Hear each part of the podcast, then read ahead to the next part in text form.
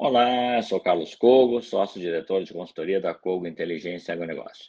E para encerrar este ano de 2021, vamos fazer os primeiros prognósticos né, para o mercado de arroz em 2022. Nossa consultoria está estimando a área brasileira plantada com 1,67 milhão de hectares, praticamente estável em relação ao ano passado,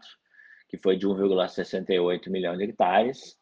mas já acumulando uma queda acentuada nessa última década, uma área que decresceu no Brasil de 2,8 milhões de hectares para 1,67 milhão de hectares na próxima temporada 21-22.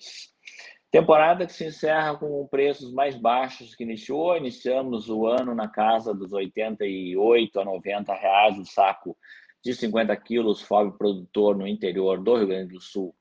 para um arroz com 58% de grãos inteiros, estamos encerrando o ano na faixa próxima dos R$ 62,00 o saco de 50 quilos. No curto prazo, a tendência baixista para o preço do arroz em casca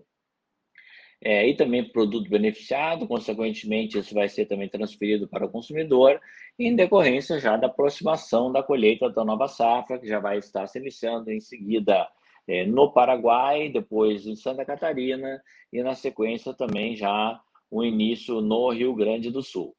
As exportações brasileiras tiveram uma queda muito acentuada neste ano de 2021 e isso deve passar por uma recuperação muito forte em 2022. A tendência é de uma recuperação dos preços internacionais e que o Brasil venha a expandir as suas exportações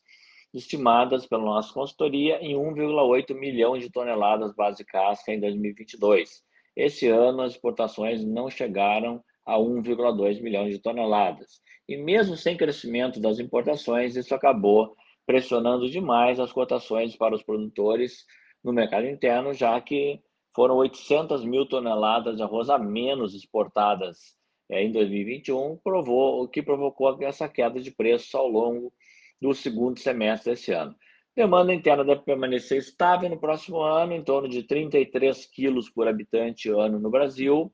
É, os estoques finais projetados para essa safra, ou seja, passagem para 2022, são estoques relativamente elevados, suficientes para 80 a 85 dias de consumo, e isso pode tornar é, o mercado pressionado negativamente, no, pelo menos nos primeiros meses referentes ao período em que estará sendo colhido o arroz nos países do Mercosul. A partir daí, o mercado pode ensaiar uma recuperação à medida que venha se tomar é, um novo ritmo de exportações mais aceleradas, como aconteceu, por exemplo, em 2020, onde o Brasil exportou um volume que quase se aproximou de 2 milhões de toneladas básicas exportadas. Então, todo o radar do produtor vai ter que ficar é, no comportamento das exportações brasileiras esse ano, dos preços internacionais que devem começar a se recuperar,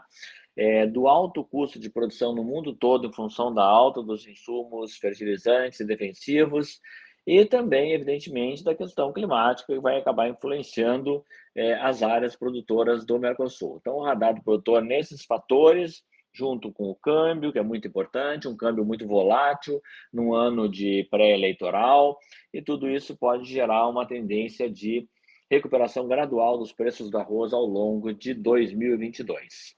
Lembrando que essa é uma parceria entre a Corteva a AgriScience linha Arroz e a Cogo Inteligência em Agronegócio.